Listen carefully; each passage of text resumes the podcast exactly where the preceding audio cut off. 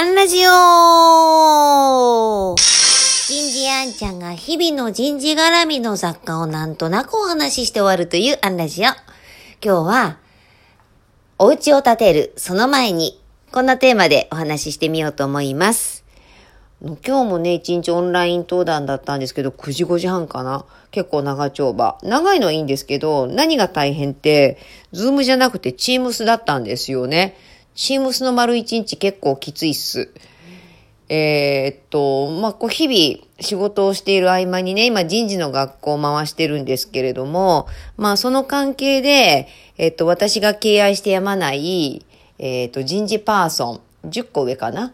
えっと、10歳年上のえー、方と、えっ、と、ちょっと対談をしてたんですね。あの、あ人事の学校のメンバーは、近日中に公開ですから、えっ、と、第7弾かな。えー、お楽しみください。まあ、それ見りゃわかるんですけど、もうその先輩がね、昔からメタファー得意なんですよ。例えがね。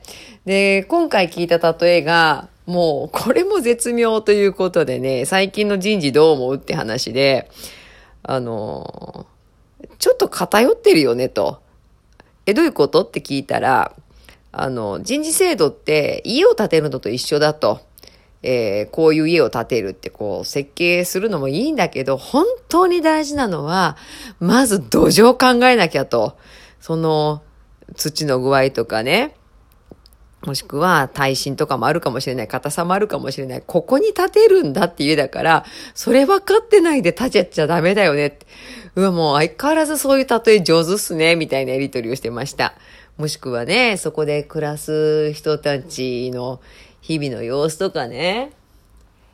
こう、土壌って文化ってことでしょ？もしくは、あの、先輩は、ここカットするかな？まあ、イデオロギーとかね、みたいなことを例えて土壌って言ってて、で、その上に、えー、人事制度の建屋があって、で、日々の暮らしはまるで運用のようで、もうなんかね、話してて、ぷわーっとこう映像が浮かぶんですよね。いろんな土壌、いろんなお家、いろんな暮らす人たち、えー、そこにある幸せ。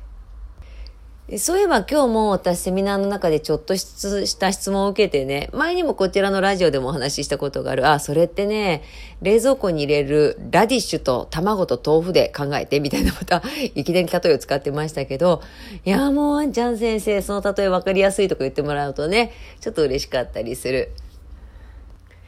でもなんかこういうのってね、考えようと思って考えられるもんじゃなくて、こう何か日常生活してて、あ、これってこう、あの、あれに使えるかもとか、あ、これ例えてみたらどうかなってやっぱこう、アンテナ立ってるとね、あの、降りてくると思います。